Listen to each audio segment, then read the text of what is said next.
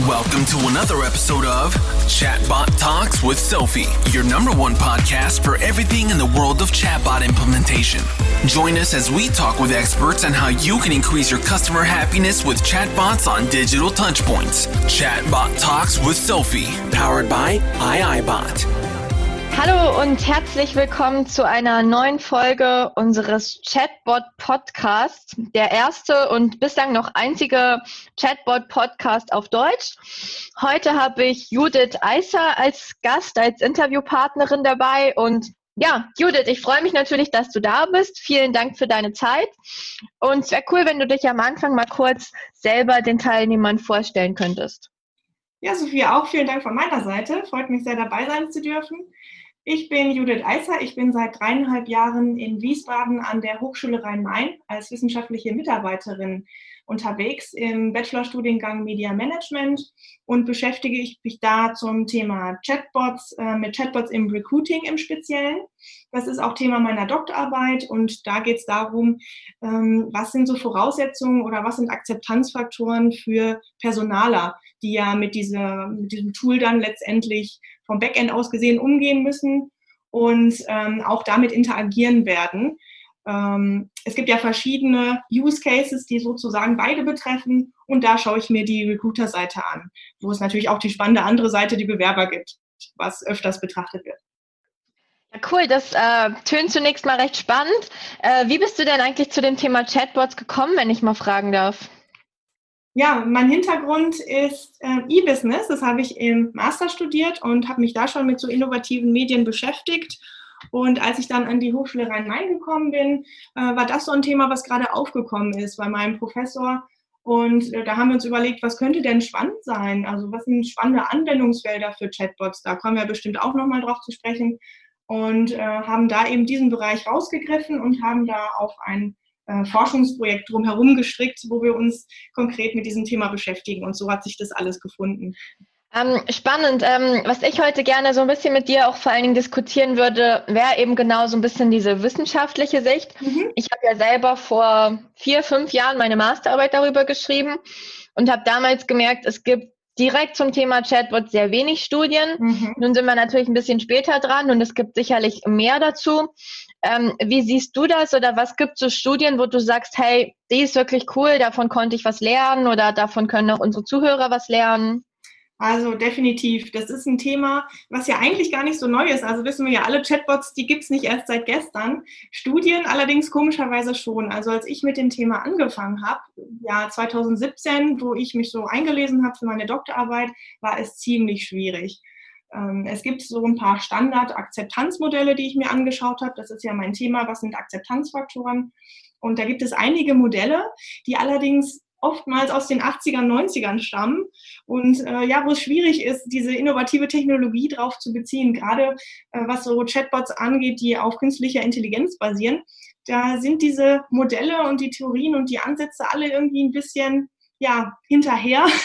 Und da bräuchte man mal ein paar neue Ideen. Und da bin ich auch unterwegs, dass ich so schaue, wie nehme ich das, was es schon gibt und beziehe das so ein bisschen auf dieses neue Thema und ja, bringe so ein paar Faktoren rein, die vielleicht damals noch nicht so betrachtet wurden. Und ähm, das ist ganz spannend, weil es ein neues Feld ist. Allerdings kann ich deswegen jetzt nicht so die Paradebeispiele bringen von Studien, ähm, die sowas schon ja ganzheitlich betrachten. Und was wären denn Studien, wo du sagst, ja gut, die kann man sich trotzdem anschauen oder die nutzt du trotzdem sehr gerne?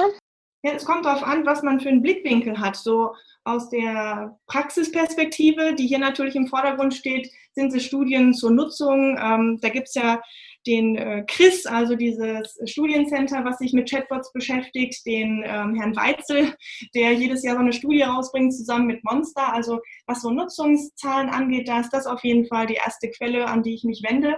Und sonst sind es tatsächlich Studien, die sich meist auf das Technology Acceptance Model ähm, äh, beziehen und das eben auf verschiedene Anwendungsfelder, äh, ja, äh, auf die Anwendungsfelder anwenden. Ähm, die beziehen sich meistens auf zwei Aspekte, auf die wahrgenommene Nützlichkeit und ähm, die Einfachheit der Nutzung. Und äh, das sind ganz gute Ausgangspunkte und ähm, da gibt es einige Studien, die, die das anwenden, die, wie gesagt, aber nur so verschiedene Use Cases betrachten und ja nicht so wirklich ähm, den Chatbot äh, in seiner Gänze betrachten oder gerade diese KI-Komponente, die ich so wichtig finde. Also ja, da, da, kann ich jetzt leider nicht so den einen Namen nennen, aber ja, da gibt es ein paar spannende, coole Dinger, wo ich dir natürlich auch die Links zukommen lassen kann, wo man nochmal nachlesen kann. Glaube, das äh, wäre sehr, sehr spannend für uns und oder vor allen Dingen auch für die Zuhörer und natürlich auch für mich, dass wir noch ein paar Links bekommen. Ja, sehr gerne. Die würde ich dann auf jeden Fall in die Show Notes vom Podcast reintun. Mhm. Ähm, die erste Studie, die fand ich allerdings sehr interessant, wo du sagtest Nutzungszahlen. Ähm, hast du da gerade irgendwie ein paar Zahlen im Kopf oder ein paar äh, interessante Ergebnisse der letzten Studie oder sollen wir das dann in den Show Notes nachlesen? Also im Detail gerne in den Show Notes. Was uns natürlich ähm, interessiert, ist dieser Bereich Recruiting, also alles, was das Personalwesen betrifft. Was sagen denn Bewerber zu Chatbots? Und ähm, ja, da ist es so, wie man sich das schon vorstellt. Die Technologie ist in Deutschland leider irgendwie immer noch am Anfang, was ja erstaunlich ist, weil wir ja alle schon seit ein paar Jahren äh, uns mit diesem Thema beschäftigen, daran arbeiten und das so ein bisschen ähm, in die Bereiche bringen wollen.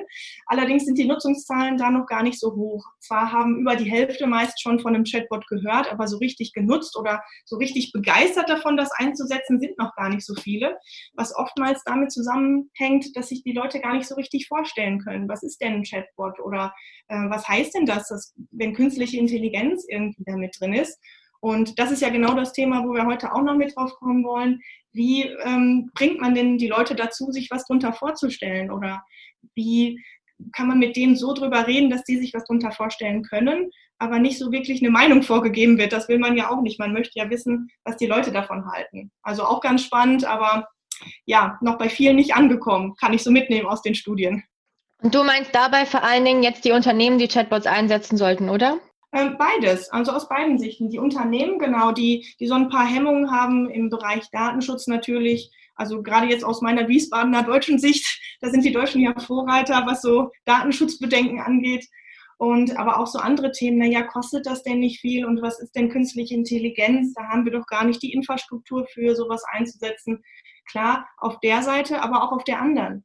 Das ist ja gerade das Spannende an unserem ähm, Nutzungsfall an den Bewerbern, die ja auch verschiedene Hemmungen haben können. Zum Beispiel, das sind jetzt meine sensiblen persönlichen Daten. Möchte ich die jetzt ja so, eine, so einem automatischen Dialogsystem überlassen?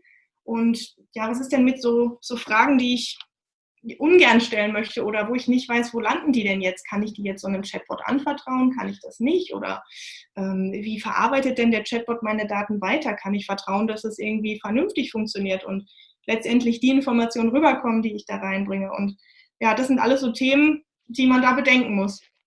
Ja, ich muss sagen, das sind auch die Ergebnisse, die ich in meiner Chatbot-Studie hatte. Ich hatte ja auch vor ein, zwei Monaten eine Studie gemacht mhm. und da war auch der Grund, warum führen Unternehmen kein Chatbot ein, war ein Hauptgrund auch, ähm, ja, das Unwissen eigentlich und das ist auch das, was ich ja oft höre, ähm, ja, klingt zwar ganz cool, aber nein, wir haben kein Geld und nein, wir haben auch keine Zeit. Das sind so die häufigsten Faktoren und dann denke ich immer, ja gut, aber dieses Nein, wir haben kein Geld. Es gibt mittlerweile genug ähm, Software as a Service Plattform, also zum Beispiel die AI-Bots, die auch Partner unseres Podcasts sind, haben ein Tool, das kostet 29 Euro im Monat und damit kann man sich ähm, Chatbots selber, ja, ich sage mal, zusammenbasteln, zusammenklicken, also ohne Entwicklungskenntnisse. Das heißt, was dann wiederum der Kostentreiber ist, sicherlich das Konzept, dass man sich da genaue Gedanken macht und natürlich auch die Arbeitszeit, die man reinsteckt. Aber ich finde so dieses einfach mal schnell die Kosten vorschieben ist immer ein bisschen schade. Das ist auch mit dem Thema Datenschutz. Also gerade wenn es jetzt Chatbots sind, die nur FAQs rausgeben oder so zur Informationsaufbereitung sind, dann hat das ja noch recht wenig mit sensiblen Daten zu tun. Aber auch da habe ich das Gefühl, schiebt man dann einfach mal gerne das Vorteil Datenschutz vor. Das geht immer ganz gut. Und dann, ähm, ja, muss man sich, hat man das Thema wie so ein bisschen verschoben. Ähm, ja, da muss ich sagen, sehe ich auch sehr häufig. Ähm, Judith, wie gehst du denn damit um? Oder behandelst du das Thema auch noch in deiner Studie oder in deiner Arbeit genauer? Oder wie siehst du das? Ja, definitiv. Also es ist ja immer ein Abwägen, egal was man betrachtet und gerade beim Thema Chatbots, dass es die Vorteile und die Nachteile gibt. Und Unternehmen, die sich nicht auskennen und die ja so Barrieren haben, weil sie einfach in ihren Strukturen feststecken und die Technologie ähm, irgendwie von heute nicht mehr so ganz betrachten in ihren Konzepten, ähm, denen muss man einfach die Vorteile aufzeigen. Also ähm, du hast jetzt nochmal über das Thema Kosten gesprochen, aber auch was die Effizienz angeht oder den Zeitfaktor, das ist ja grotesk, wenn man mal drüber nachdenkt, wenn man sagt, naja, die Zeit habe ich jetzt nicht, einen Chatbot aufzusetzen. Aber wenn ich dann sage, im Kundenservice oder ähm, jetzt bei uns eben bei den Bewerbern kann man irgendwie 70 Prozent der Zeit einsparen, wenn man Chatbot einsetzt. Das haben wir in einer Studie rausgefunden. Dann, dann kann doch kein äh, Manager mehr sagen als Argument, naja, die Zeit haben wir nicht. Ne? Also ähm, da muss man einfach mal die Leute informieren und so ein bisschen an das Thema ranführen und eben ähm, beschreiben, was so ein Chatbot alles leisten kann. Das wissen leider immer noch viele nicht, haben wir rausgefunden, als wir mit Recruitern gesprochen haben. Also wichtig ist, dass die Unternehmen informiert werden und erfahren, was so ein Chatbot kann. Viele haben eine aus meiner Sicht nicht ganz berechtigte Scheu, sich nicht darauf einzulassen, weil die sagen, na ja, man weiß nicht, was das für eine Technologie ist. Wir haben keine Zeit, kein Geld da reinzustecken und wissen eben gar nicht, was für Effizienzpotenziale da unter Umständen gehoben werden können. Ähm, ich fand es gerade, also zum einen stimme ich dir da sehr stark natürlich zu und sehe das auch immer wieder. Und ich glaube, gerade das HR, äh, ähm, ja, eine Abteilung, die zum Teil noch sehr wenig damit sich auseinandersetzt. Ich erinnere mal unsere Zuhörer, wir haben eine Folge mit dem Florian Schroth von den Züricher Verkehrsbetrieben. Da geht es explizit um Chatbots im HR. Ähm, was ich gerade spannend finde, du hast gesagt, äh, du hast eine Studie gemacht, wo Chatbots 70 Prozent ähm, der Zeit eingespart haben. Kannst mhm. du davon, dazu noch was sagen? Ja, also ähm, wir arbeiten in unserem Forschungsprojekt CATS, das heißt Chatbots in Applicant Tracking Systems, also Bewerbermanagementsysteme, mit ähm, einem Unternehmen zusammen, was diese Bewerbermanagementsysteme baut. Und netterweise durften wir mit einem Großkunden von denen zusammenarbeiten und haben dort die E-Mail-Anfragen bekommen und haben 1600 E-Mail-Anfragen analysiert und geschaut, wie kann man die denn in einen Chatbot umwandeln? Also was sind das für Anfragen? Welche ähm, Ziele verfolgen die Leute mit ihren Anfragen? Die, die sich mit Chatbots auskennen, die wissen, das sind Intents und haben dann ähm, gesehen, mit den Intents, also diesen Zielen, die wir so zusammenziehen können aus den 1600 E-Mails, kann man mit, ähm, wie viele waren es, 27 verschiedenen Themen 70 Prozent der Fragen abdecken und hatten da eine Genauigkeit von, also fast 90 Prozent, dass das auch richtig vom Chatbot beantwortet wurde und äh, haben dann so gesagt, naja gut, 70 Prozent der E-Mail-Anfragen kann man so abbilden. Das hatte ich in deinem Podcast auch vorher schon mal gehört. Das deckt sich ja mit den Zahlen Pareto-Prinzip. 80 Prozent der Anfragen sind eher so Standardanfragen, die sich ähm, besonders für Chatbots eignen. Also gerade die können ja gut automatisiert werden.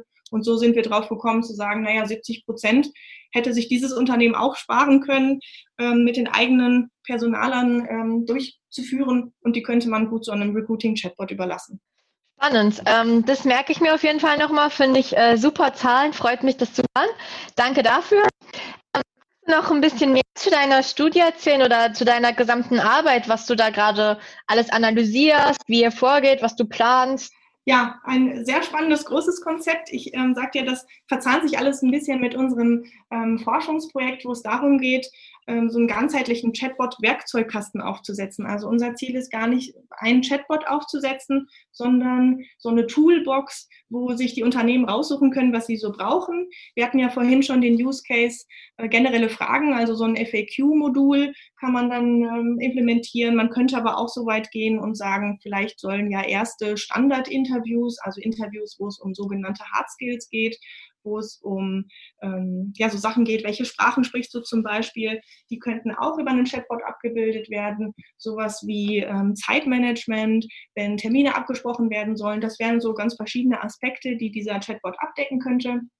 Und in meiner Doktorarbeit beschäftige ich mich mit zwei Spezialthemen. Da nehme ich einmal den Bereich ähm, der äh, diese Schedulings, also dass die Termine vereinbart werden und dann noch einen der ersten Interviews, um so zu schauen, äh, was sind denn Unterschiede, wenn man das in so einem Low Involvement, so haben wir es jetzt mal genannt, und High Involvement Task ähm, ein Chatbot einsetzt und was denken die Personaler darüber. Also das ist mein Fokusthema, um mal zu sehen, wenn man sowas implementiert, das kann man ja auf viele Bereiche dann beziehen, was sagen denn dann die eigenen Mitarbeiter dazu? Also nicht die Manager, die das ähm, entscheiden und implementieren, sondern die, die tatsächlich tagtäglich damit arbeiten.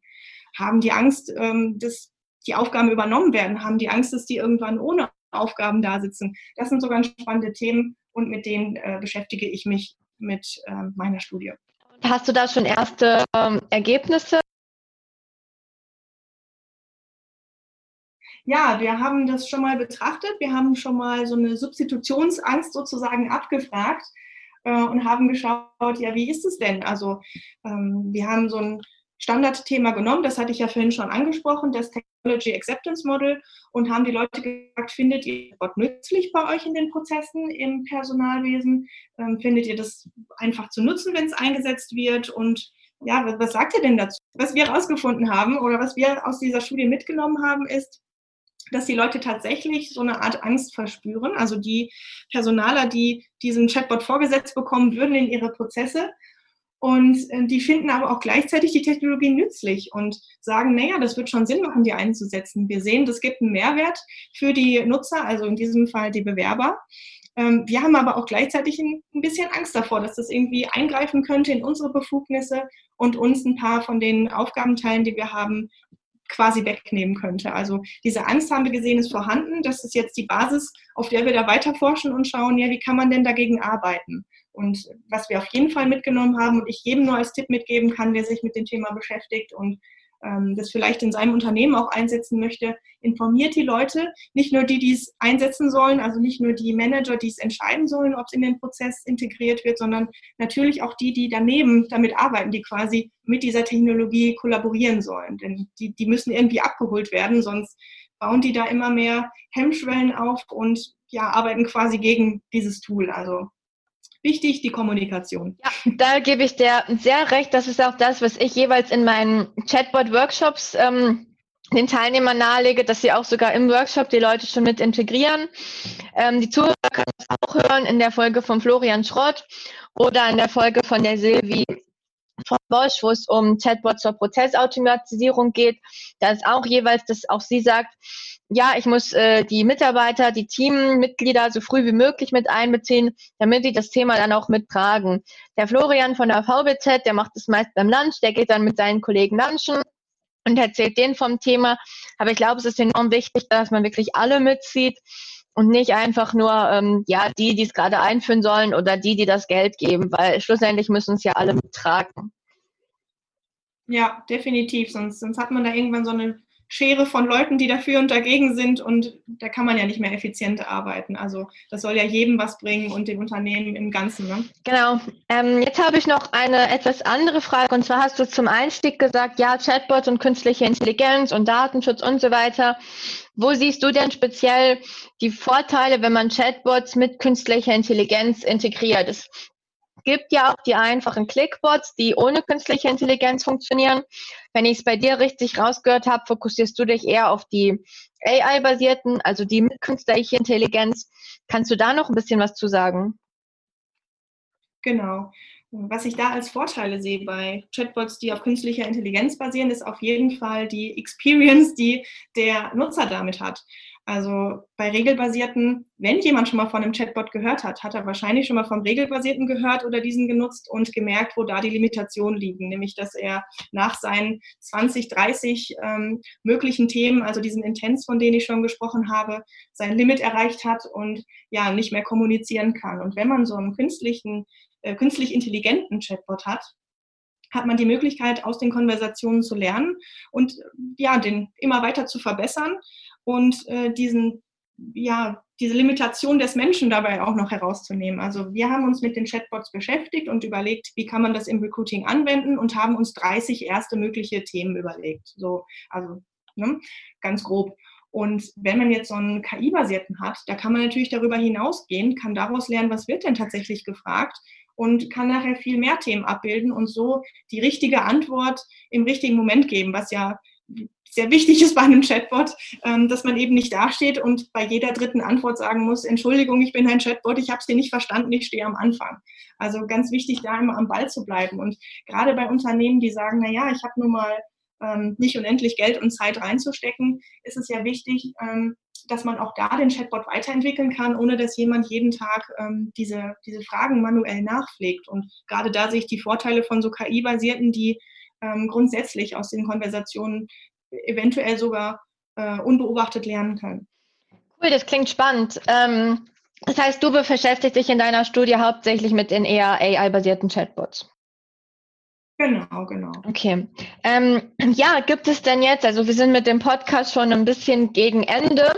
Ähm, mein Ziel ist ja mit dem Podcast vor allen Dingen, ja, Leute über das Thema Chatbots aufzuklären, unseren Zuhörern etwas mitzugeben und auch zu zeigen, wie man das Thema Chatbot möglichst gut bei sich anwenden kann oder was man dafür braucht. Gibt es jetzt noch etwas, was du unseren Teilnehmern unbedingt mitgeben möchtest? Oder sagst du, hey, das ist hier eine super Quelle, die muss man gelesen haben oder da informierst du dich regelmäßig? Ähm, ja, was möchtest du noch mitgeben oder was findest du wichtig? Was auf jeden Fall wichtig ist, ist, dich nicht nur punktuell mit dem Thema zu beschäftigen. Ähm, was ich gerade über das Lernen des Chatbots gesagt habe, das lässt sich auf den gesamten Bereich Chatbots, glaube ich, anwenden. Da werden mir die meisten wohl zustimmen. Ähm, es ist wichtig, nicht zu sagen, so, jetzt habe ich meine Technologie gefunden, jetzt habe ich meine Themen gefunden, die ich abbilden möchte, jetzt brauche ich den Chatbot und dann äh, wird sich alles verbessern. Und wenn ich den jetzt ein, zwei Jahre da laufen habe, dann ähm, ja, habe ich die Effizienz sowas von gesteigert und äh, meine Kunden oder meine Zielgruppe wird begeistert sein. Man muss äh, sich immer weiterbilden, man muss schauen, was gibt es denn für neue Technologien, was gibt es auch für neue Arten zum Beispiel, zu schauen, wie gut mein Chatbot ankommt. Das ist ja auch noch so ein Bereich, die Evaluation von Chatbots. Immer mit den Kunden sprechen und sich nicht darauf verlassen, was man irgendwann mal eingepflegt hat. Das haben wir auch gemerkt. Wir sind durch so viele Iterationen gegangen mit unserem Chatbot, was der nachher alles abbilden soll dass wir von diesen initialen 27, die wir da aufgestellt hatten, äh, nochmal stark weggekommen sind auf ähm, andere Themen, die auch wichtig sind, die man vielleicht noch gar nicht bedacht hat. Und auch was die Technologie angeht.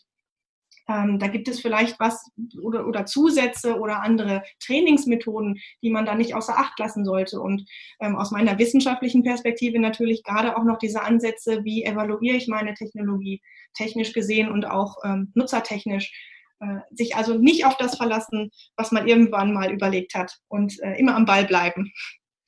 Ja, das klingt, als hätten wir uns abgesprochen, weil ähm, das sage ich grundsätzlich auch immer und gerade auch dieser Satz, ja, wir haben jetzt ein Chatbot und jetzt ist alles gut. Ähm, naja, ganz so ist es nicht. Es ist ja genauso, wenn man einen neuen Mitarbeiter einführt oder im Unternehmen hat, dann kann man ihn ja auch nicht einfach auf den Stuhl setzen und dann ist er da und alles ist gut auch Mitarbeiter wollen weiterentwickelt werden, müssen vielleicht mal motiviert werden oder ähnliches. Und auch ein Chatbot muss eben weiterentwickelt werden. Und das kann er ja im Prinzip nur, wenn man ihn evaluiert. Genau, das ist ja vielleicht ein ganz guter Punkt zu sagen. Der Chatbot ist wie mein Mitarbeiter, der mir hilft, effizienter zu werden. Der muss weiter ge gefördert und auch gefordert werden. Ja, also ähm, das war ein sehr guter Abschluss und ich glaube, in dieser Chatbot-Folge haben wir alle sehr viel gelernt, konnten sehr viel mitnehmen. Ähm, ich werde auf jeden Fall die Links noch in die Show Notes tun. Ich finde es sehr cool, dass du auch sagst, hey, wir konnten sehen, dass ein Chatbot 70 Prozent der Anfragen automatisiert beantworten konnte. Also wirklich die Effizienz steigern. Und nehmt euren Chatbot als euren Mitarbeiter, ähm, geht mal mit dem lunchen, kümmert euch um den, äh, entwickelt den weiter, motiviert ihn und äh, ja, Judith, das hat mir sehr, sehr viel Spaß gemacht mit dir. Ich danke dir für deine Zeit und hm, wie immer am Ende an alle Podcast-Hörer, bitte gebt Feedback, sagt, was euch gefehlt hat, sagt, was euch gefallen hat. Und wenn ihr Inputs habt für neue Folgen, für neue Themen oder selber mal dabei sein sollt, dann meldet euch einfach. Und ansonsten freue ich mich, wenn wir uns vielleicht auch beim digitalen Chatbot-Exchange mal wieder treffen. Judith ist auch häufiger dabei und wünsche allen noch einen ganz tollen Tag. Genau, auch von mir vielen Dank, Sophie. Und ja, ich freue mich auf die nächsten Folgen.